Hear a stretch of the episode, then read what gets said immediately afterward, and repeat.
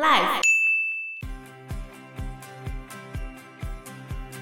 尼伯龙根的指环非常的复杂。对啊，那简单来说，德国有一条河川叫莱茵河，知道吗？嗯，然后在莱茵河里面有黄金，有一个传说故事是这样子：这个黄金是被一个少女所守护，只要你可以把这个黄金铸造成指环，你将可以统治世界。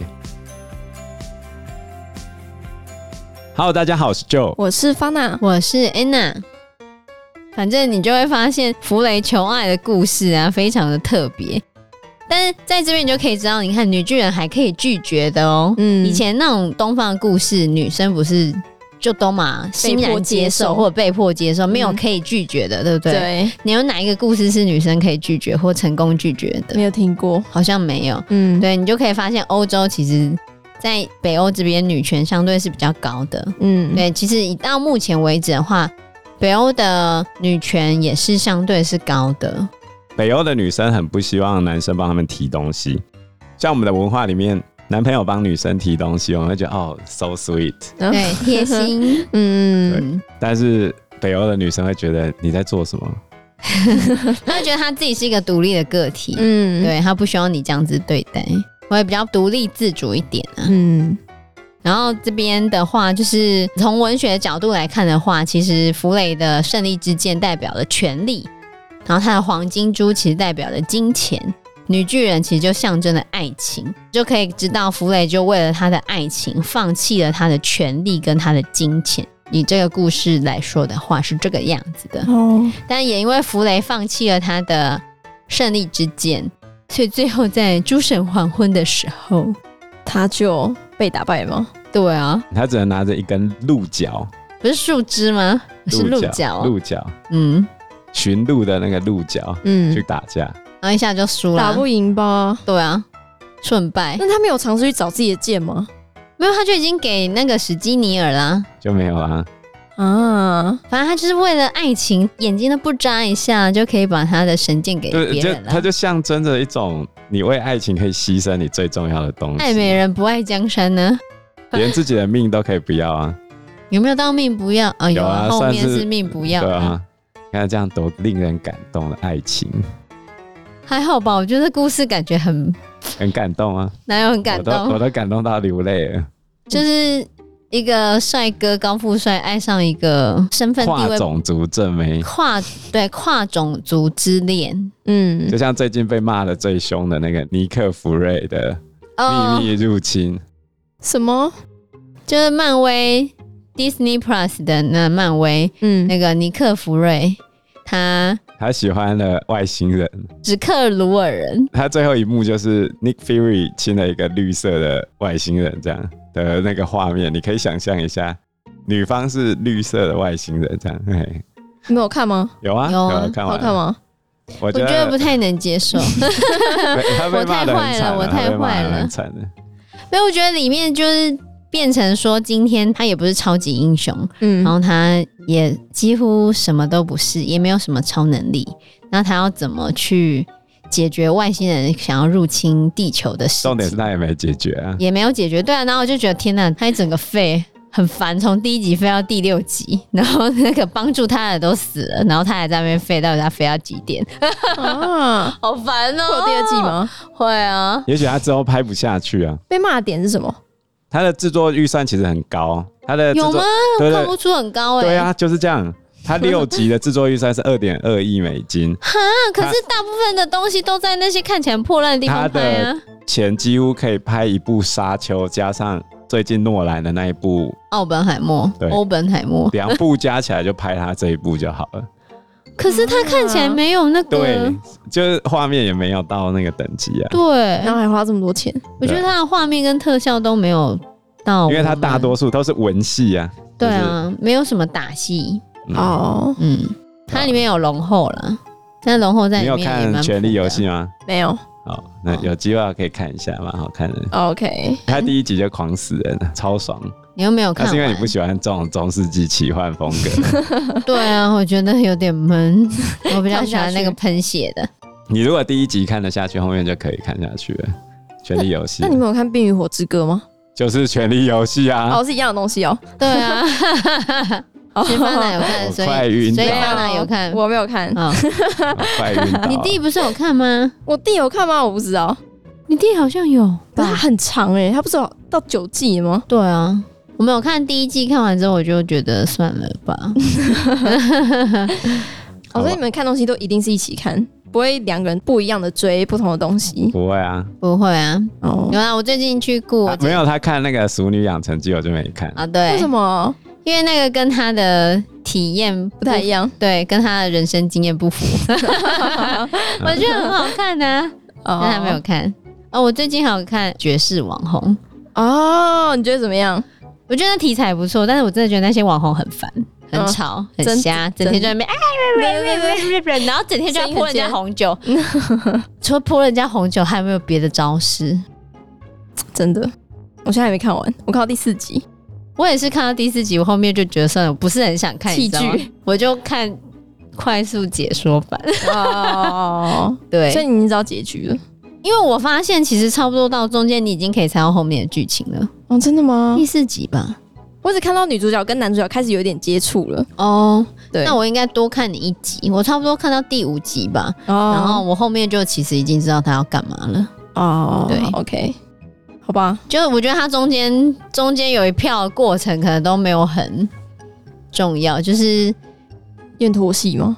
可能就一直在勾心斗角，勾心斗角，然后怎么上位这样子。我要讲爵士网红，就是里面那个霸道总裁，我觉得就很像弗雷，哦，很像弗雷，对啊，很帅，很有钱这样子，对啊，很帅很有钱，人生胜利组，可是喜欢上一个跟他身份地位不一致差很多的而且你也不知道他为什么要喜欢他。所以你可以看到这种嗯故事对不的对架构可以套用在很多不对，同的戏剧作 品。对对是对，就是看完弗雷的这个爱情戏之后，他的画追种爱族，对他的追爱记，我就觉得《绝世网红》里面那个总裁，有点像这样。对啊，就他到底为什么喜欢女主角，也没为什么啊，就喜欢呗、对啊，看到就爱啦。也没有她很漂亮，因为她旁边也很多漂亮的人啊，她嗯哦前女友不是对更漂亮？嗯，对啊，那他为什么喜欢她？就莫名喜欢她。爱也需要有理由嘛。然后就喜欢到可以为他做所有的事对啊情。所以你看，这种设定就是从啊，就这样子来的爱吗？就是爱 的，对，爱就是爱了。弗雷就可以爱上一个女巨人呢、爱到为了他抛弃很多东西，真的。就是这样。那这样他打仗失败，等于他死了吗？死啊，对他就死了哦、死透透啊。对啊，啊所以我们再来看一堆死透透的吧。所以我们现在要来迈向北欧神话的结局——诸神的黄昏。讲到诸神的黄昏啊，就要提一提德国作曲剧作家、浪漫呃德国浪漫主义的作曲家还有剧作家华格纳很有名的一部作品。那这部作品也常常出现在德国的童话故事里面，叫做《尼伯龙根的指环》。哈，可是我看了《尼伯龙跟的指环》，我就觉得就是一个很混乱的剧、欸，我最早知道这个东西是在一部电影叫《绝杀令》。哦，绝杀令《绝杀令》里面有吗？有啊，绝杀令就是那个啊，里奥纳多皮卡丘，里奥纳多迪卡皮欧。有一个黑人他要报仇的故事，哦， 《绝杀令》的主角叫爵哥，他是一个黑人，不是 Diego 吗哦，Drago 啊， ？Diego，拽哥或爵哥，哦，是哦啊有点难念啊。好，反正总而言之，他有老婆，嗯那，他老婆的名字就是用所有德国人都知道的童话故事来取他的名字。那所以后来另外一个德国人一听到他老婆的名字，就知道哦，他原本的主人一定是德国人。爵哥后来认识这个德国人，他们两个就一起行侠仗义嘛，到处去当赏金猎人。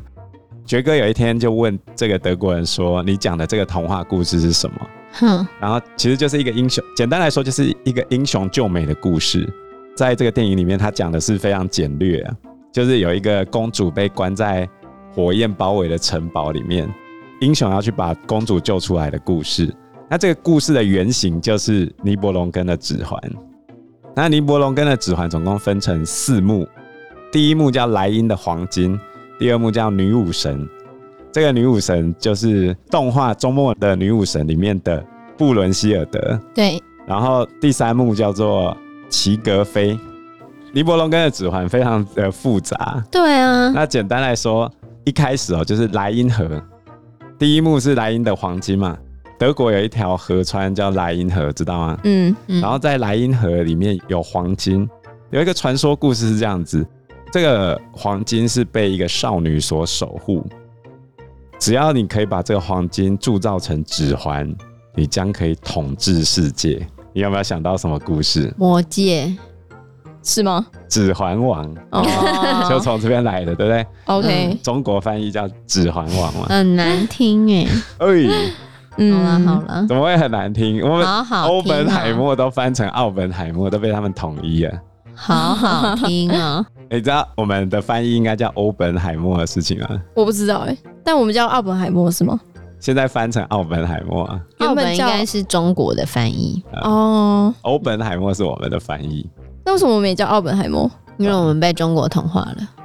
有人说不是很重要啊，但是 你你想一想，啾啾的角色在连打的时候会出现一个撞声词，哦 我欧嘞拉哎我欧嘞我嘞拉。我嘞我嘞啊，你想一想啊，如果这样子改成哦奥拉奥拉奥拉奥拉，你 会有什么感觉？ 乖，每次啾啾那边哇啦哇啦哇啦说哦，超好 笑。哎、很帅，好不好？嗯可恶啊！然后结果有一个尼伯龙人，哦，这是一个民族哦，他是矮人啊，然后他去追这个莱茵的少女，这个少女就觉得你这矮人真的很丑，所以你看各个种族都，你还记得之前不是有一个矮人要娶索尔的女儿，嗯结，果最后被搞死的故事吗？我对，记得，结果这个矮人就被少女嘲笑，后来他非常生气，他就说：“我再也不要爱人了，因为要打造这个指环有一个先决条件，你心中不能有爱，你要弃绝爱，你要痛恨爱，你要把爱情全部丢掉，所以任成何为一个感情都不行吗？爱情哦，爱情不行，对。”你要成为一个啊没有爱情的宅男才可以。这超难的吧？于是呢，他就诅咒爱情，矮人就说：“我再也不要爱人了。”于是呢，他就夺得了这个黄金之后，把自己的对爱的所有诅咒融进这个指环里面，就变成魔戒。对，就变成魔 戒。真魔戒的那个魔戒吗？不是，不是哦那个，他故事不一样啊！不要在那哦好边。啦，就是魔戒，也是有魔力的一个戒指就对了。对，后来嘞，奥丁在这个故事里面是用 Wotan W O T A N ，OK，叫沃坦啊，众神之王沃坦，他、其实就是奥丁啊。嗯，啊，奥丁看到这个指环，赞啊，他又想要抢了。奥丁真是一个不正派的神。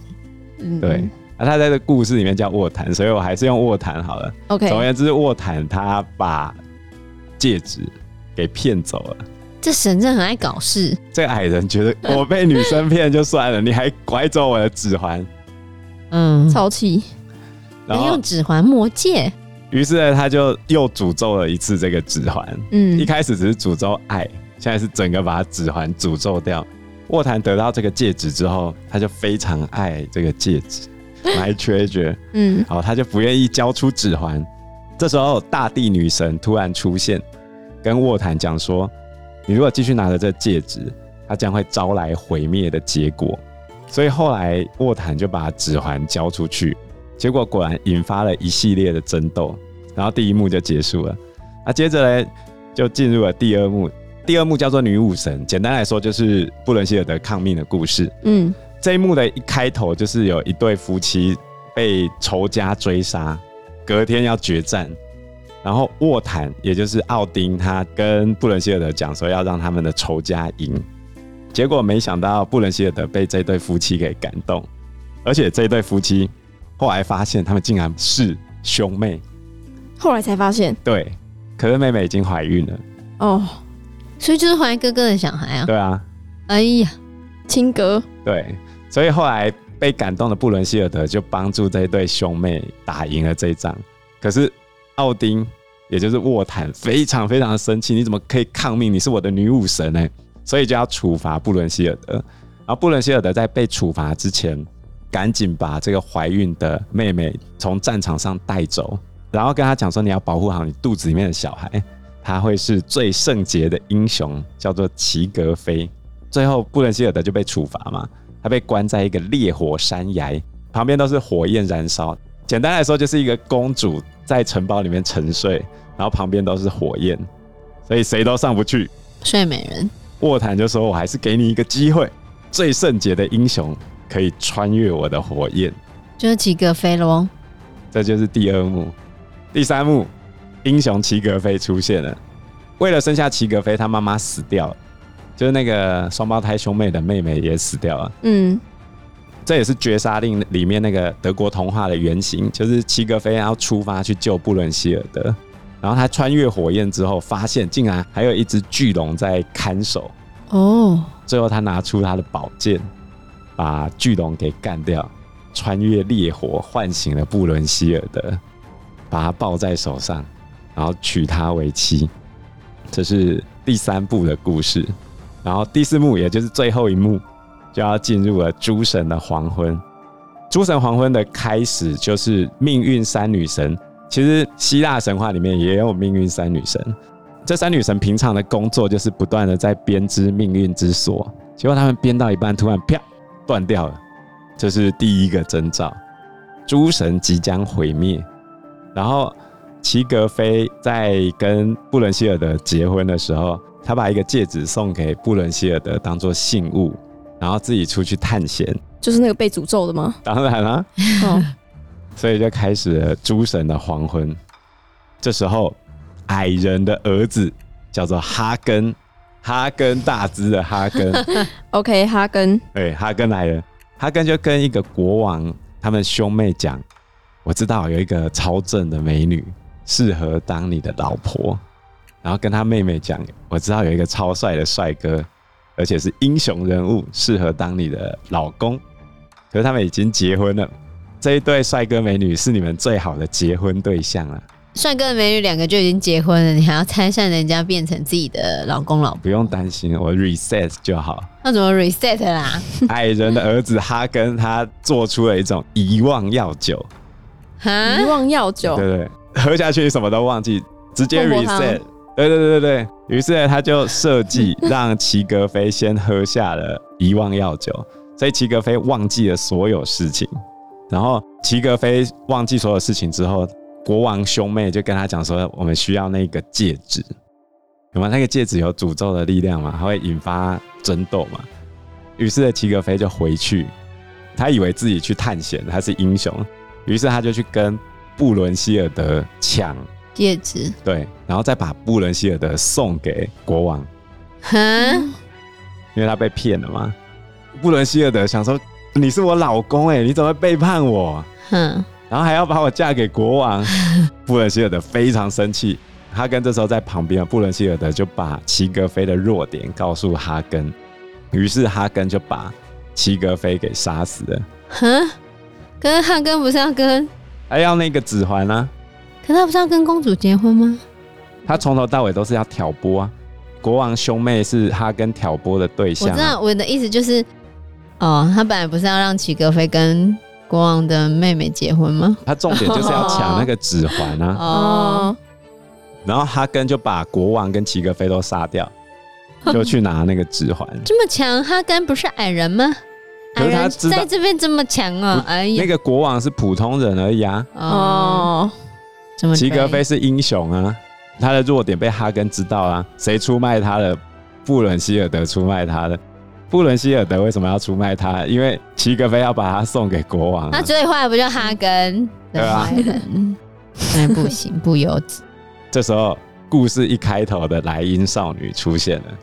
守护黄金的，对，他就跟布伦希尔德讲，哈根做了这些事情，那他不觉得大家都死光啦对？吧、所以布伦希尔德流着泪，把自己的老公齐格飞用火把他火葬了，嗯，然后自己把戒指戴上，一起跳入了火里面。这时候莱茵河开始水位越来越高，哈根想要把这个戒指抢回来。这时候莱茵少女跳了出来，把哈根拖到水底，黄金又回到莱茵少女的手上了。嗯，故事就结束了。这是尼伯龙根的指环的故事。哦，哦，啊，这样最后感觉是个悲惨大结局哎。所以《诸神的黄昏》最后就是悲啊惨大结局啊！对啊，因为时间关系，我们这一集节目就到这边喽。有任何的建议都可以在留言区告诉我们，或者是直接在 Facebook 或者是 IG 嗯留私讯言我们，我们嗯，都会回应你哦。喜欢我们节目的话，欢迎按赞、订阅、加分享。如果喜欢我们今天的内容的话，也欢迎赞助我们一杯咖啡的钱，让我们可以走得更长更久。谢谢谢大大家谢谢大家，拜拜。拜拜拜拜。